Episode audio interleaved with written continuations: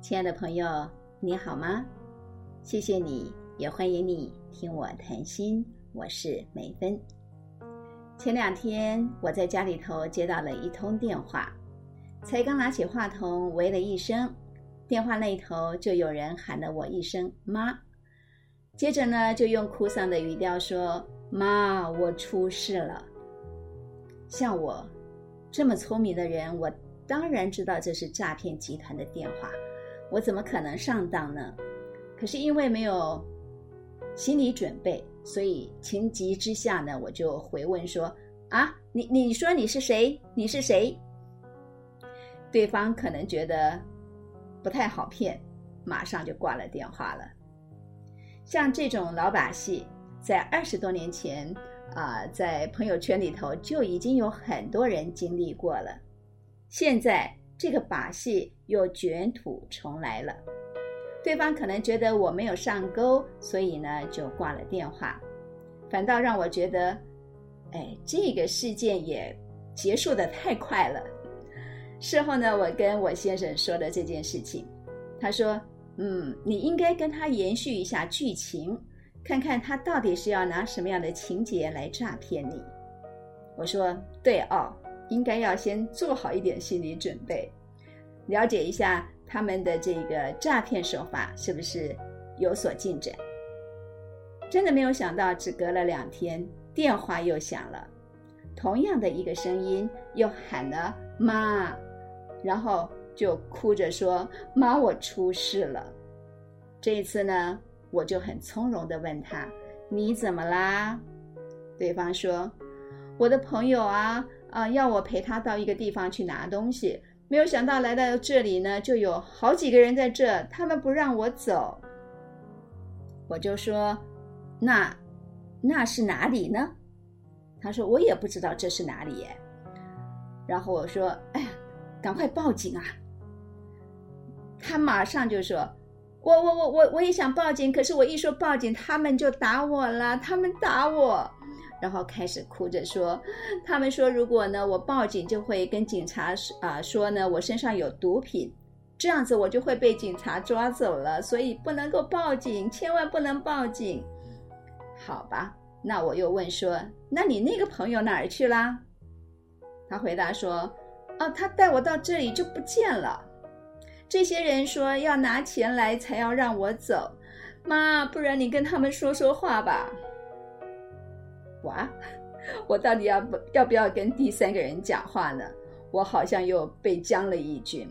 可是阵前短兵相接，好像也不能够退缩。情急之下，我就说：“那那那你等等，我叫你爸来听啊，我让你爸来说。”结果一听到我说要叫爸爸来说来听，马上电话又挂断了。啊。我说不上来，心里头那种错综复杂的感觉，好像有一点庆幸自己还算是耳聪目明、英勇睿智，可是我却一点都开心不起来，我没有痛快的感觉，我心里头涌上来的更多应该是一种羞耻感吧。我们的社会到底怎么了？这种诈骗的戏码天天在台湾各个角落上演，可是讽刺的是，外国的观光客来到台湾以后，他们都会有相当一致的感觉跟评论，他们会认为台湾是一个很友善、治安很好的国家。有一回啊，我在日本认识了一对日本的老夫妻，他们说台湾人实在是太可爱了。当他们在台北搭捷运的时候，因为没有啊台币的零钱，在捷运站不知道如何是好的时候，会有人帮他们付车资。而到了啊一个地方找不到目的地，分不清东南西北的时候，会有人主动带带他们到达目的地。台湾成为他们心里头最想出游的地点。我相信。你一定也听过这句话：“台湾最美的风景是人，是可爱的民风，是善良淳朴的人。”我相信这不是我们自我安慰的宣传用语，因为这个不是单一个例，而是普遍的反应啊，也代表了台湾普遍的民风跟人情确实是良善淳朴的。而确实也有很多国外的朋友都跟我表示过，而每当我不管是传递或者是说接收到这种很正向、很良善的信息的时候，都会让我觉得。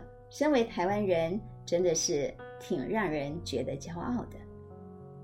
可是，我们社会的普遍良善之风，却掩盖不了诈骗集团普遍横行的事实。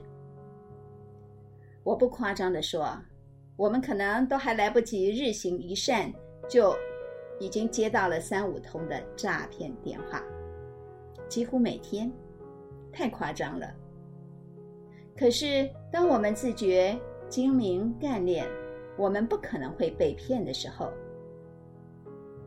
这样的一个概念的背后的信息，到底是啊代表着嗯我够聪明，我没有那么傻会被骗，还是说我们早就习惯啊在充满谎言的环境当中学习到生存的技能了呢？有一句话说。当骗子多的时候，傻子就少了。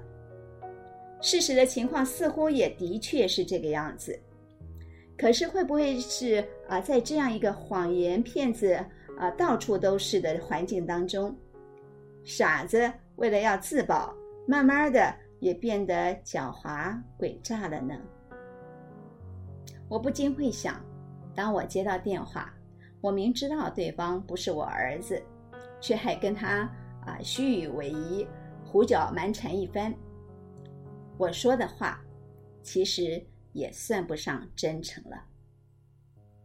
也许你会说：“哎呀，这不算什么啦，不过就是以其人之道还治其人之身罢了。”可是这样的说法，其实就说明了我跟骗子一样，我一样是用谎话骗骗子。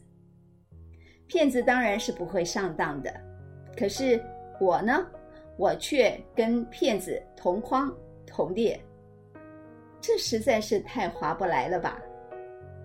耶稣曾经跟他的门徒说：“你们说话是就是，不是就不是。若再多说，就是出于那恶者。”意思呢，就是说，我们人当言而有信，一个有诚信的人。他所说的话，当然就会有重量。你用不着再去跟人家保证说：“哎呀，我发誓我说的是真的。”所以，如果说你的话需要再用其他的话再来补充说明，那只是更加的表明你的话是不可信的，而你的心思不纯正，那是受到那恶者的影响，作恶的恶。这里讲的恶者呢，指的呢就是不喜欢真理的魔鬼，而魔鬼是撒谎的人的祖师爷。想想也挺可怕的。我们如果不小心啊，就随心所欲的呃说一些乱七八糟的话，很有可能就变成了骗子了。我们有多久在生活当中不再强调，或者是说啊？一字千金，一诺千金。君子一言，快马一鞭，或者是啊，君子一言，驷马难追。这些话了呢？这些成语我自己都很久没有用过了。当我们不能够肯定、强调诚信的价值的时候，社会的行骗、诈骗之风盛行，那就不足为奇，不足为怪了。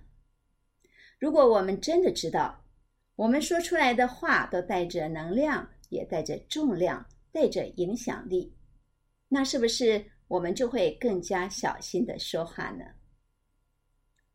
今天我们来重温回顾曾子杀彘，啊，就是曾子杀猪的这个故事。曾子就是曾参，他是孔子的得意门生。我们比较常引用啊，曾子的话呢，就是“吾日三省吾身”。我每天都要三次的反省我自己，是不是在言语行为上有做不好的地方。在孔子的得意门生当中，曾子是最贤良、最孝顺的。在古书《韩非子》里头记载了这样的一个故事：有一天，曾子的太太要上街去买东西，他的儿子呢黏妈妈黏得太紧了，哭着非要跟着妈妈一起去不可。曾子的太太呢，敌不过孩子的吵闹，就说：“乖啊，你乖乖的在家等，等我从街上回来了以后呢，我就让爸爸杀猪，今天给你吃猪肉。”果然呢，这儿子呢听到说今天有猪肉可以吃，就乖乖的松手，让妈妈上街去了。没有多久，曾子的太太回来了，曾子也把刀给磨好了，准备要杀猪。这下子，他的太太就吓傻了，问他说：“你干什么呢？难道你真的要把猪给杀了吗？”曾子回答说：“哎，你刚才不是这样说的吗？等你从市场回来，我就杀猪给儿子吃。”他的太太说：“哎呦，我不过是哄他、骗他的，哪里是真的要杀猪呢？你不要太认真了。”曾子说：“你不可以言而无信。既然你答应了孩子，当然就必须要做到。呃，这头猪呢，想来应该是他们家里面的很重要的资产。可是呢，就因为太太的一句无心之言，曾子决定了这头猪是非杀不可的。曾子回答说：‘啊，你爱惜一头猪。’”这是没有错的，但是呢，我更重视的是守信用。孩子还小，他分不清是非对错，他看到父母怎么做，他就会跟着学。我们现在骗他，那以后他还会相信你的话吗？这个不是教养孩子应该要有的态度。所以，曾子真的就把猪给杀了。孩子吃到了猪肉，太太呢也学到了母亲无戏言的宝贵功课。啊，我觉得这个也是现在的父母都应该要好好学习的一门功课。作为母亲，我非常的清楚，我们确实常常因为呢啊拗不过孩子的吵闹，很容易的就会跟孩子妥协。啊，或者是随便就答应一件什么事情来敷衍孩子，可是这个结果很有可能会让孩子从小就养成了啊开开玩笑、无伤大雅的习惯。如果玩笑开过了头，或者是没有守住道德的最低底线，在有意无意之间，一不小心就变成骗子了。我听到了陌生的男子叫我妈，我固然是很警醒、很小心，可是如果因为我的教养不当，我的孩子随便的去叫人家妈，那我可是会羞愧到无地自容的。今天就先聊到这里吧，祝您阖家快乐平安，我们下期再会。